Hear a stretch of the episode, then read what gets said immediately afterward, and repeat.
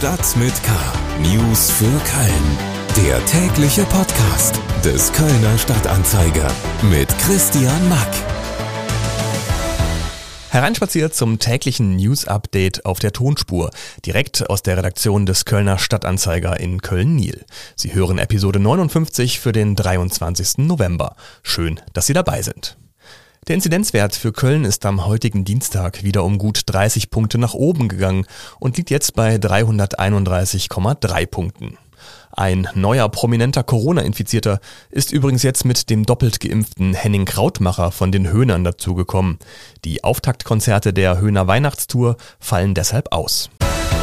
Heute in Stadt mit K. Ich freue mich natürlich heute Morgen, dass der neue Ministerpräsident sich gleich auf den Weg nach Köln gemacht hat, um sich persönlich einen Eindruck unserer städtischen Impfangebote zu verschaffen. OB Reker und Ministerpräsident Wüst weihen neues Drive-In-Impfangebot ein.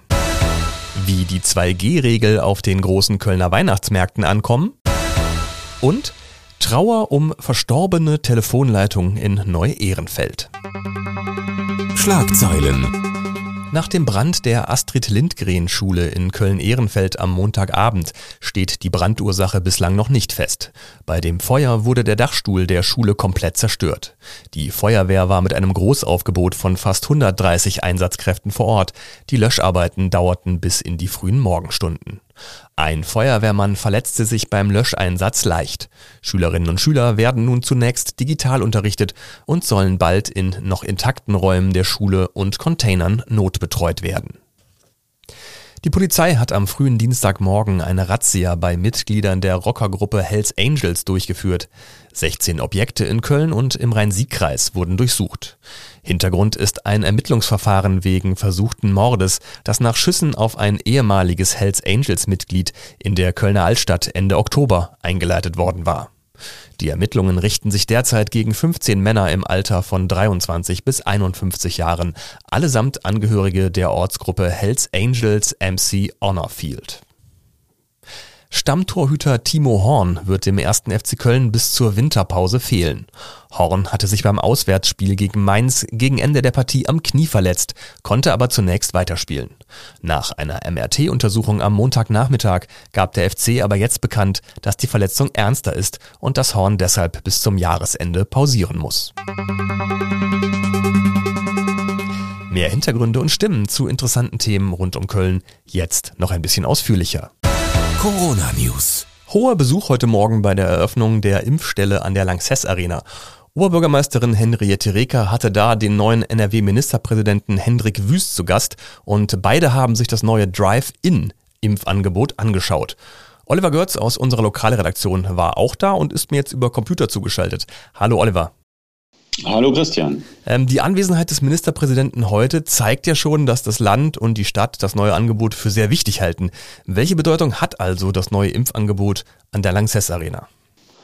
Also das äh, Impfangebot an der Lanxess Arena hat erstmal für die Stadt Köln äh, relativ hohe Bedeutung, weil da sollen dereinst 3500 Menschen pro Tag geimpft werden. Das wäre mehr als die Hälfte aller Impfungen, die die Stadt Köln durchführt. Äh, insgesamt möchte äh, die Stadt 15.000 äh, Impfungen durchführen, also 6.000 in den städtischen Angeboten und ähm, dann nochmal ein paar tausend in äh, den Arztpraxen und bei den Betriebsärzten. Und ähm, ja, zudem sieht auch Reka einen ganz klaren Schlüssel in der Impfung, in den Impfungen, um überhaupt aus der Pandemie rauszukommen. Wir werden es ohne die Überzeugung unserer Einwohnerinnen und Einwohner nicht schaffen, diese vierte Welle zu brechen. Daher möchte ich heute alle nochmal bitten, sich impfen zu lassen und sich an die derzeit gültigen Regeln zu halten. Ja, das äh, hat Frau Reker ganz klar so geäußert. Äh, Hendrik Wüst, der Ministerpräsident, äh, hat das ganz ähnlich äh, ausgedrückt und hat aber auch ein paar lobende Worte für Köln übrig, die sich sehr gut in der Pandemie geschlagen hätten und ähm, mit dem Drive in Impfen da doch, wie er das nannte, eine sehr kreative Lösung vorgebracht haben, wie es andere Städte auch gebracht haben, aber er hat äh, Köln nochmal explizit auch erwähnt. Wir haben jede Menge kreative Lösungen überall im Land, ganz unterschiedlich. In Einkaufszentren wird geimpft, auf Weihnachtsmärkten, in einer U-Bahn-Station, an Universitäten, auch die Betriebsärzte in den großen Unternehmen leisten wieder Großartiges. Das brauchen wir alles und noch mehr. Deswegen bin ich gerne heute hergekommen zu diesem neuen Angebot, zu diesem Drive-In-Angebot hier an der Lanxess Arena. Nicht nur der Ministerpräsident ist ja heute gekommen, sondern auch ganz, ganz viele Kölnerinnen und Kölner. Aber wie muss ich mir das eigentlich vorstellen? Wie funktioniert dieses Drive-In-Angebot? Ich fahre da mit dem Auto hin und was passiert dann? Also ich dachte ja am Anfang, man fährt da wirklich mit dem Auto hin und wird dann äh, durchs offene äh, Autofenster geimpft. Das ist nicht so. Also äh, Punkt Nummer eins, man muss sich äh, erstmal einen Online-Termin machen. Dann fährt man äh, an der Lanxess Arena vor, fährt er die Rampe hoch, die man normalerweise zu Fuß hochgeht, um äh, zur Veranstaltung zu kommen. Da steht, das geschieht alles aus dem Auto heraus. Äh, das Warten, das Registrieren, da seinen Zettel abgeben und so weiter. Ähm, dann wird man schließlich oben direkt vor der Lanxess Arena, direkt vom Eingang Südwest, ähm, es gibt es ein großes weißes Zelt mit elf Kabinen und äh, da wird man dann äh, eingewiesen zum Parken. Es gibt elf Parkplätze, genauso viele wie Kabinen. Und dann geht man von seinem Auto zu Fuß in die Kabinen, lässt sich impfen, steigt ein und fährt wieder weg. Ah, okay, und viele Kölnerinnen und Kölner haben das, glaube ich, heute auch äh, angenommen, denn es war ziemlich viel Verkehr rund um die Langzess Arena. Ja, das ist absolut richtig. Da war echt ganz schön die Hölle los. Äh, die Leute waren sehr frühzeitig da, weil die da, äh, glaube ich, sehr große Lust drauf hatten, sich genau da impfen zu lassen. Äh, da ging zeitweise wirklich nicht viel, weil die Justinianstraße da unten ja auch einspurig ist. Da haben sich auch die Linienbusfahrer gefreut. Aber ähm, das hat sich glücklicherweise nach ungefähr zwei Stunden wieder einigermaßen gegeben. Und äh, die Lanxess Arena und die Stadt die weisen dann doch nochmal darauf hin, dass man nicht zu früh zu den Terminen erscheinen soll, nämlich 15 Minuten vorher. Äh, am besten, damit es so einen Stau wie jetzt äh, heute zur Eröffnung zukünftig nicht mehr gibt. Das wird sich also hoffentlich dann einpendeln. Oliver Görz war das über die neue Drive-In-Impfstelle an der Lanxess Arena, zu deren Einweihung Oberbürgermeisterin Henriette Reker auch NRW-Ministerpräsident Hendrik Wüst geladen hatte. Alle Infos gibt's dazu im Kölner Stadtanzeiger und auf ksda.de. Freizeit. Bei mir im Studio begrüße ich jetzt die Bundesbeauftragte für die Kölner Weihnachtsmärkte, Anna Westkemper. Hallo Anna. Christian. Ja, Spaß beiseite, aber fast immer, wenn es hier in letzter Zeit um die Weihnachtsmärkte und 2G ging, dann war Anna Westkemper bei mir im Studio und so ist es auch heute wieder. Anna, du warst am Montag bei der Eröffnung der großen Kölner Weihnachtsmärkte in der Altstadt, am Altermarkt und am Heumarkt. Äh, da gilt ja nicht nur die 2G-Regel, also dass man dort geimpft oder genesen sein muss, sondern deren Einhaltung wird auch kontrolliert. Wie haben die Besucherinnen und Besucher auf die Kontrollen durch das Ordnungsamt und die Sicherheitsdienste denn reagiert? Also erstmal finde ich Bundesbeauftragte für Weihnachtsmärkte sehr schön. Das schreibe ich mir auf die Visitenkarte.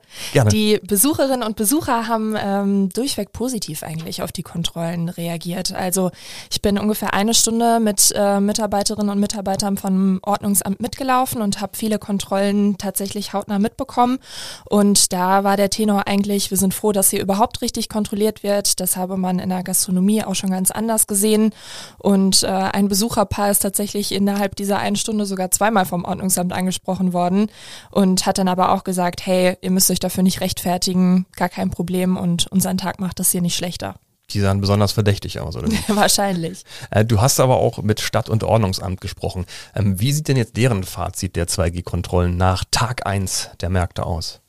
Ja, also diesen Rundgang haben wir gestern in zwei Gruppen gemacht. Ich bin da mit äh, einem Sprecher des Ordnungsamtes und äh, den äh, Mitarbeiterinnen und Mitarbeitern mitgelaufen und Stadtsprecher Alexander Vogel mit einer anderen Gruppe. Und nach dieser einstündigen Stichprobenkontrolle hat der sich auf jeden Fall ziemlich zufrieden gezeigt, wie er mir im Anschluss erzählt hat. Also die Kontrollen haben gut funktioniert, aber vor allen Dingen äh, haben wir nicht einen einzigen Besucher angetroffen, der gegen die 2G-Regel verstößt. Äh, und auch bei den Betreibern haben wir festgestellt, die das sehr gewissenhaft machen, ähm, hier die Besucher zu kontrollieren. Also wir hatten jetzt eine Stunde lang überhaupt keine Beanstandung und das stimmt einen sehr positiv. Ja, deckt sich das denn auch mit deinen Eindrücken? Ähm, hast du Verstöße gegen die Corona-Regeln beobachten können?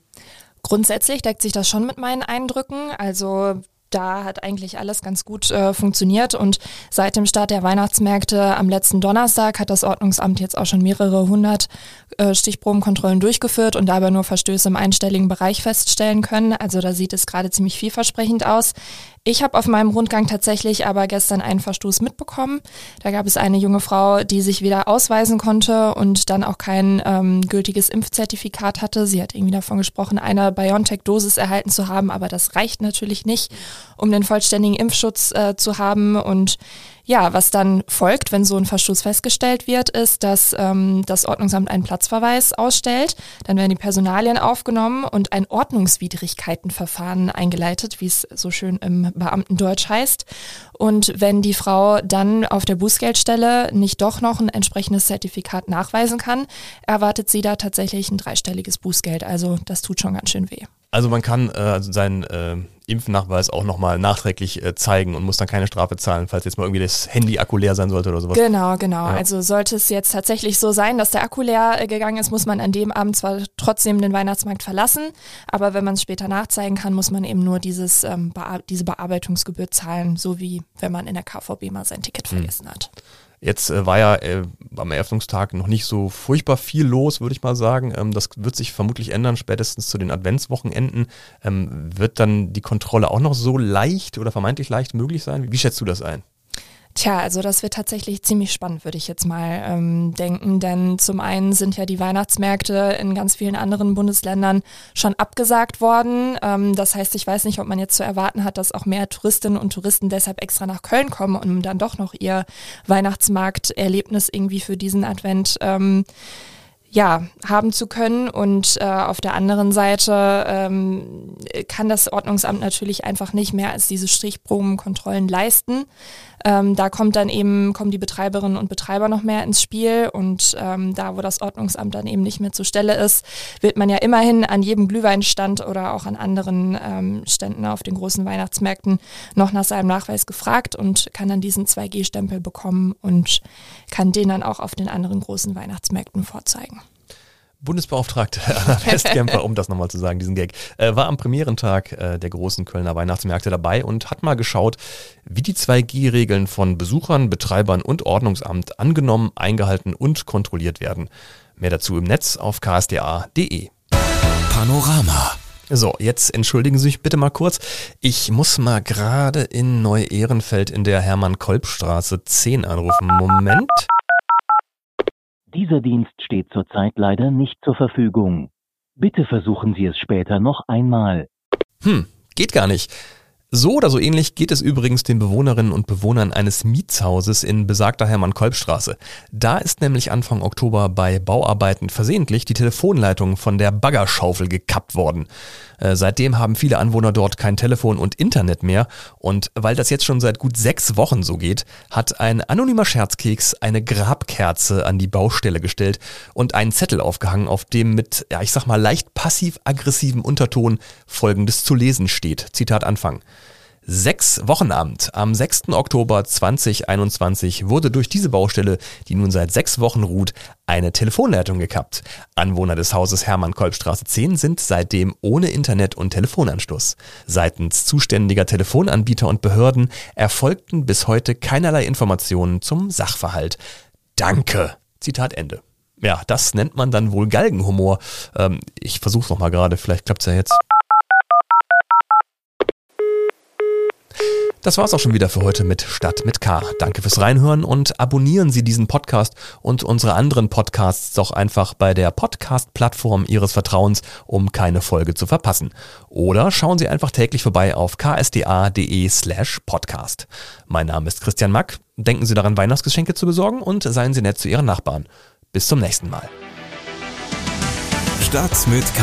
News für Köln. Der tägliche Podcast.